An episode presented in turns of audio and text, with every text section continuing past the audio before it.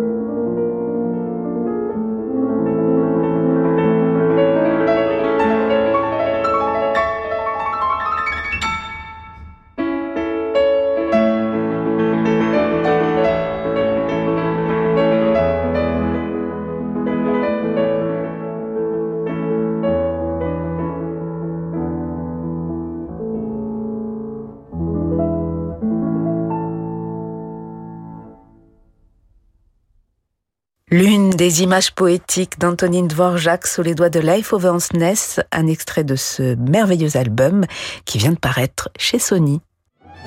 L'Or Maison sur Radio Classique.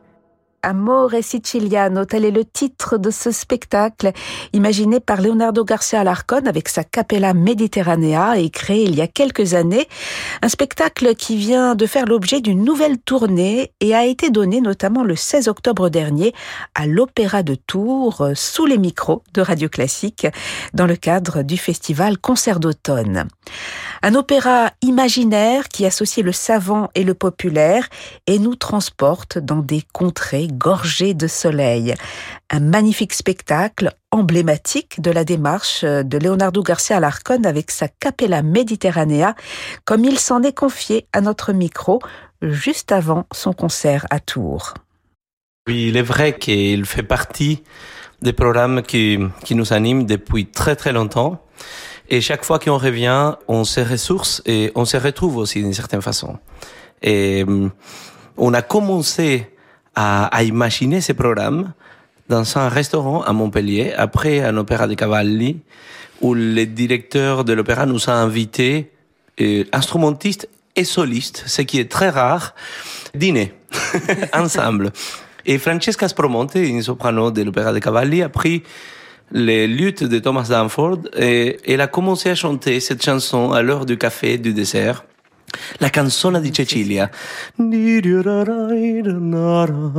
C'erano tre sorelle, Cecilia la più bella, Cecilia la più bella, si mise a fare l'amore. Alors, quand elle chante cette chanson en 17 vers et on se rend compte que c'est la synthèse de Tosca de Puccini.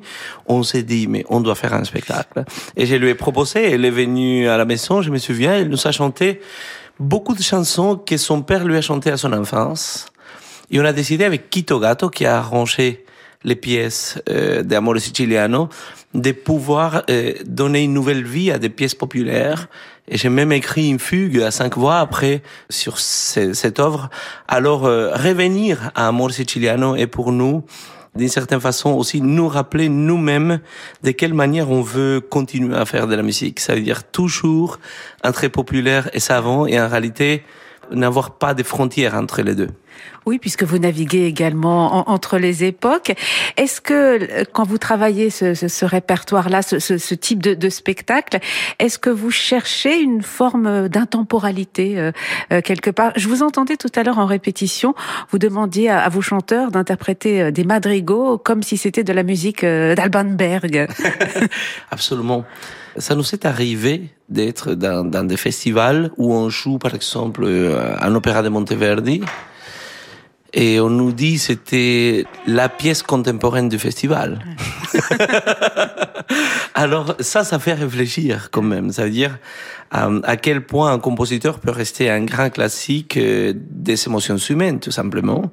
Monteverdi et ces programmes Amore Siciliano, d'une certaine façon, nous rappellent c'est là à quel point le temps n'existe pas dans l'art. C'est vrai que moi, comme argentin, je, je le rappelle euh, chaque fois plus, en Argentine, euh, par exemple dans ma ville, à La Plata, on a une cathédrale qui est presque similaire à la cathédrale de Cologne, en Allemagne, mais a été construite en 1882. Ça veut dire que vous rentrez et tout est brillant, tout est parfait, les couleurs comme si elle était construite hier.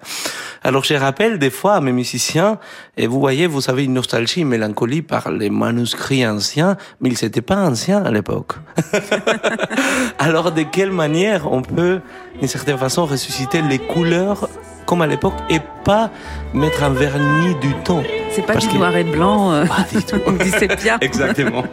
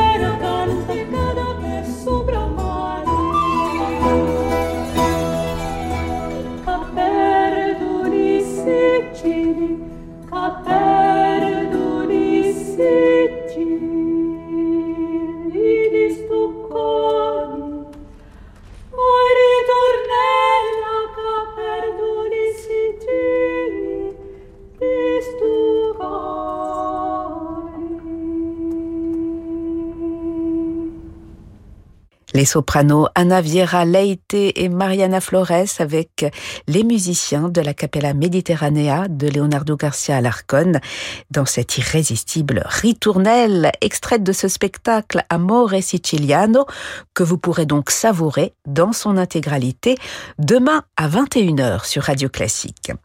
Alors Leonardo Garcia Alarcón accompagne ici ses musiciens de l'orgue et du clavecin sans véritablement les diriger. Un exercice particulier mais propice à l'engagement de chacun des musiciens et des chanteurs très impliqués dans la démarche narrative et dramatique de ce spectacle, comme nous le raconte Leonardo Garcia Alarcón. Si je suis à l'opéra, à une fosse, par exemple, je dirige chaque mouvement des instrumentistes et des chanteurs. Et des fois, ils se rendent même pas compte, mais avec une petite respiration, un mouvement, mais je suis là. Ça veut dire que je suis au centre. Et alors, tout va vers un mouvement vraiment centripète vers, vers moi. Et là, non, je suis vraiment à côté, c'est-à-dire dans un, des côtés et latéral, et je n'ose même pas diriger beaucoup de fois. Je n'ose pas parce que je dérange les mouvements scéniques, je dérange ce qu'on est en train de raconter, l'histoire même. Alors si le public me regarde, des fois je dois le faire pour le madrigal à cinq voix parce que comme on accélère et on désaccélère, comme on le dit à l'époque, c'est-à-dire en relation au cœur, c'est-à-dire à ce qu'on ressent, à l'émotion, je dois un tout petit peu ordonner avec mes gestes mais pour chaque musicien de prendre la parole. Je parle pas seulement des solistes, sinon des musiciens de l'orchestre. C'est d'être là et décider d'y aller sans avoir une respiration de ma part. Alors c'est un travail particulier pour un ensemble parce que chacun devient soliste, chacun devient protagoniste et intervenant dans une histoire. Et les mouvements, bien sûr que c'est des mouvements qui, qui, qui racontent l'histoire. L'histoire est racontée et par Isabella, c'est-à-dire c'est la femme de dont Lydio, on est à Sicile. On a retrouvé une adolescente qui est en train de laver des vêtements, qui s'appelle Cecilia, et le grand capitaine espagnol, avec un copain, Santino, vient de la retrouver. Et qu'est-ce qu'il t'arrive? Pourquoi tu pleures? On peut imaginer déjà la scène. Elles veulent une autre chose d'elle. Et dans cet harcèlement qui commence d'une manière très sensuelle, finalement, elle avoue euh, mon euh, mon fiancé, il est en prison. Alors j'aimerais qu'il soit libéré. Alors bien sûr que ce capitaine lui dit je vais le libérer, mais viens, tu, me, tu dois me faire un petit service. Alors là commence toute l'histoire jusqu'à la fin où ce capitaine lui dit tout simplement il sera fusillé dans la place ce matin. Alors on a voulu, avec des madrigaux toujours siciliens, c'est-à-dire Sigismondo d'India, qui aimait tellement Claudio Monteverdi et, et qui a écrit des livres à, à, son honneur aussi, qui était un musicien de, à la cour de Savoie à Torino. De Sigismondo d'India, on a choisi des madrigaux aussi d'Alessandro Scarlatti. On connaît beaucoup Alessandro Scarlatti, mais pas ses madrigaux. Il a écrit neuf madrigaux extraordinaires. Il est aussi né à Palerme. Des fois, on l'oublie. On pense qu'il est né à Naples. Et, les chanteurs, les chansons calabreses et siciliennes ont été arrangés pour euh, que ces jours, on puisse les connaître en France et partout dans le monde, parce que sinon ça reste, comme on le sait aussi en Argentine, des questions, ça veut dire des chansons des villages, et qui commencent à se perdre peu à peu, parce que les, les pièces de tradition orale sont en train de disparaître partout dans le monde, et surtout les folklores en Europe, on sait très bien à quel point il disparaît. Alors c'est d'une certaine façon un voyage dans la mémoire des peuples et dans la mémoire du sud de l'Italie. Et puis des chansons que nous avons tous fredonnées euh, après l'écoute de ce spectacle, tant elles nous imprègnent, ces, ces chansons siciliennes. Alors dans ce spectacle, Leonardo Garcia Larcon, vous mettez en avant des œuvres de compositeurs que l'on connaît, comme Scarlatti ou Sigismondo d'India, et puis des, des œuvres de compositeurs dont on ne connaissait même pas le nom. C'est vrai que depuis quelques années, vous nous faites découvrir la musique de Falvetti, de Draghi, de Socrati et d'autres compositeurs euh, dont l'œuvre était, était tombée dans l'oubli. Vous sentez de la part euh, du public, des spectateurs, euh, une envie de découverte, une, une curiosité. Ils vous suivent dans, dans, dans ce parcours, justement. C'est énorme. La relation qu'on arrive à avoir avec le public, concert après concert, elle est tellement grande que, que finalement, il y a, y a une histoire commune et, et on ressent qu'il y a une demande constante, soit à travers les réseaux sociaux, soit directement après les concerts, soit à partir à travers des lettres. Et ils nous demandent et ils nous remercient. Alors, euh, on a vraiment une mission, que c'est pouvoir lire une musique qui, qui, puisse exister encore une fois. Par exemple, avec la Finta Pazza, on a donné rien de moins que c'est un disque qui vient de ressortir de Sacrati, les premiers opéras joués en France.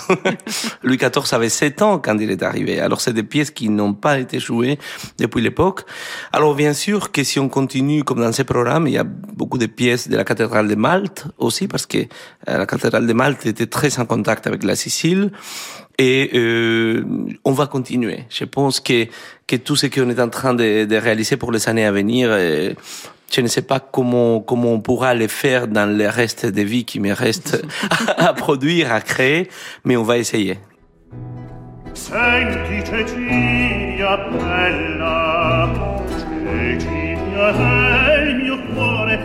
Dai l'amore, tu dai l'amore, lo.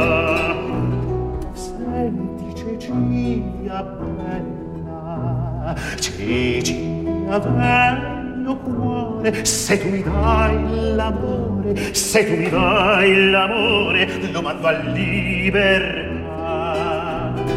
Oh capitan maggiore oh capitan maggiore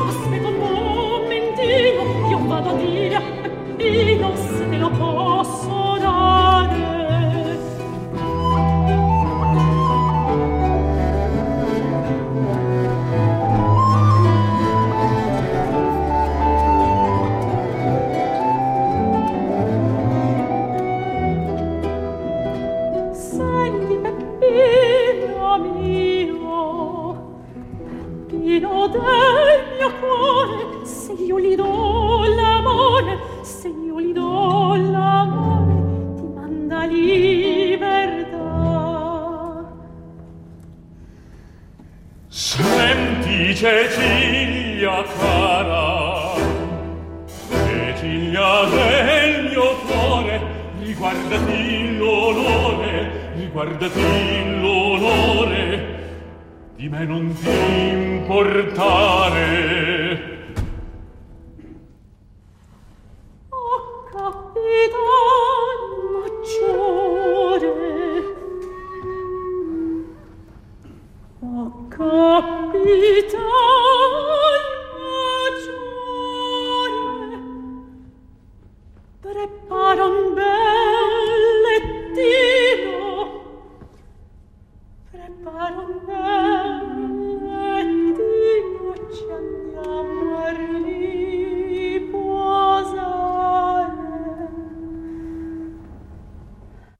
La canzone di Cecilia qui ponctue ce spectacle Amore Siciliano de Leonardo Garcia Alarcón avec sa capella Mediterranea, mais aussi les chanteurs Ana Viera Leite, Mariana Flores, Léo Fernic, Valerio Contaldo et Matteo Bellotto. Un petit avant-goût donc de ce qui vous attend demain à partir de 21h sur notre antenne. Une création donc de Leonardo Garcia Alarcón qui depuis a composé un oratorio tout juste créé cet automne à Ambronay. Il nous en dit plus ce soir sur cet oratorio et nous éclaire sur les autres temps forts de son actualité, toujours placé sous le signe de la découverte. En fait, oui, c'était une sorte de Divina Commedia. Ça s'appelle La Passion de Jésus. Et j'ai décidé de faire une, euh, un oratorio qui raconte l'histoire euh, de la passion vue de notre manière. Ça veut dire que je suis allé lire euh, l'évangile de Judas, écrit au IIIe siècle après Jésus-Christ, retrouvé euh, en 1976 en Égypte. Et cet évangile m'a vraiment inspiré. Avec le livrettiste Marco Sabatini, j'ai créé cette pièce qui aujourd'hui est là et c'est une pièce qui peut être joué aussi par des orchestres symphoniques parce que c'est un mélange aussi d'instruments modernes et anciens avec des cordes bassées, avec des de la clarinette et au bois moderne. Et alors, c'est, c'est vraiment une pièce que j'espère pourra commencer à vivre. Mais en fait, je n'ai pas euh, pris des, des, des choses d'autres compositeurs. C'est, c'est que j'ai pris simplement au début, c'est, c'est les chorales c'est-à-dire quelques chorales, au moment où la terre s'ouvre, au moment du cri de Jésus-Christ. Mais après, c'est vrai que j'ai, j'ai parcouru l'histoire de la musique et pour moi, c'était Jorge Luis Borges, qui habitait Genève et qui est mort à Genève en 1986, l'écrivain qui prend de la main Johann Sebastian Bach et l'amène dans une sorte de divine comédie à l'envers. C'est pas Virgile avec Dante, c'est Borges avec Johann Sebastian Bach. Et je me suis amusé à cela. Ça veut dire que tous les deux parcourent tous les styles de l'histoire de la musique du début à la fin avec les textes et de la passion. Alors, euh, je me suis amusé à imaginer que des différents compositeurs à travers l'histoire me laissaient une pièce de musique, mais en réalité, c'est devenu toute la musique que j'ai entendue d'une certaine façon, ça a donné cet oratorio. C'est tout votre parcours que, que vous résumez dans, dans, cette œuvre, toute la vie. D'une certaine façon, toute une vie. Et je pense que simplement j'ai découvert que c'est ce que tous les compositeurs font. Oui. Alors, euh, il y aura une autre découverte en perspective grâce à vous, Leonardo Garcia Larcon, d'abord aux Pays-Bas, puis un petit peu plus tard en France, avec un, nouvel oratorio d'Antonio Draghi, Il euh, Dono della Vita Eterna, que vous donnerez donc euh, ces prochaines semaines aux Pays-Bas et ensuite en France. Exactement, au mois de mai et juin en France, avec Capella Mediterranea. Cette création, euh, c'est une pièce que j'ai retrouvée tout à fait par hasard. Comme on ne retrouvait pas les troisième acte del de Draghi que j'ai donné à l'Opéra de Dijon, j'ai dû écrire le troisième acte. Mais pendant que j'essayais de découvrir et de trouver cette, euh, ce troisième acte à la bibliothèque de Vienne, j'ai découvert une grande quantité de pièces. Et c'est Don de la vie éternelle et de Draghi, après tout ce qu'on a vécu en 2020, 2021, je pense que c'est un très grand cadeau. Du point de vue du texte et du point de vue de la musique, ça va être une grande découverte, exactement comme ce qui nous arrivé ce qui nous est arrivé avec euh, Il Diluvio Universale ah, oui. de Michelangelo Falvetti. Ah oui, quelle découverte cette œuvre de, de, Falvetti. Et puis donc vous redonnerez la Finta Pazza de Sacrati dans pas si longtemps, au mois de décembre euh, à Versailles. Votre actualité, Leonardo Garcia Larcon, elle est aussi discographique avec un, un enregistrement réalisé avec euh, votre autre orchestre Millennium et la soprano Julie Rosé autour de Handel. Avec Millennium, vous, vous développez des, des projets différents?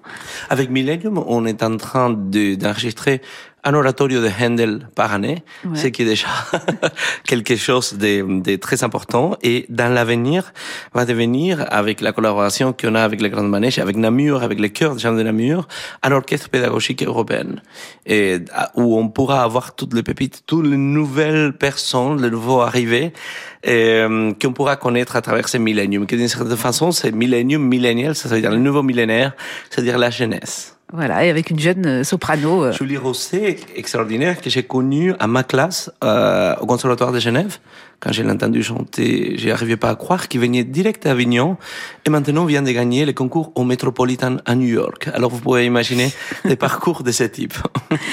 voilà, donc c'est votre actualité discographique toute récente et puis on, on imagine que cet Amore Siciliano fera l'objet d'un prochain enregistrement. Oui, on va l'enregistrer à Namur ce sera un disque alpha pour eh notre label. En attendant, on pourra y goûter euh, sur l'antenne de, Radio Classique. Merci beaucoup d'avoir passé un moment avec nous. Merci infiniment. Merci beaucoup, Laure.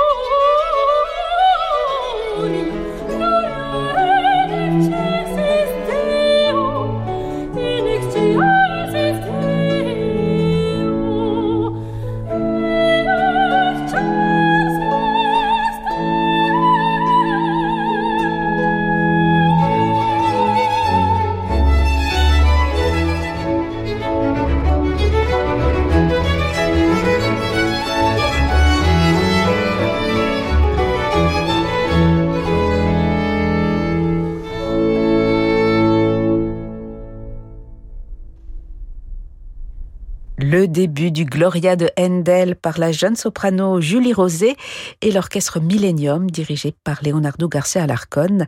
Un extrait d'un enregistrement qui vient de paraître sous le label Richard Carr, tout comme l'enregistrement de la Finta Pazza de Sacrati avec Mariana Flores et la Capella Mediterranea, paru sous le label du Château de Versailles.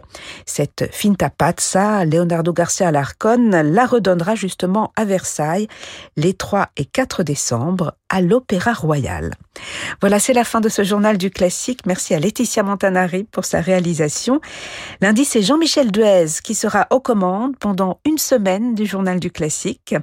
Mais je vous retrouve d'ici là avec plaisir ce week-end pour accompagner vos matinées et vous présenter les concerts du soir, dont ce formidable Amore Siciliano de Leonardo Garcia Larcon, demain à 21h très belle soirée à l'écoute de Radio Classique, soirée qui se prolonge en musique avec Francis Drezel.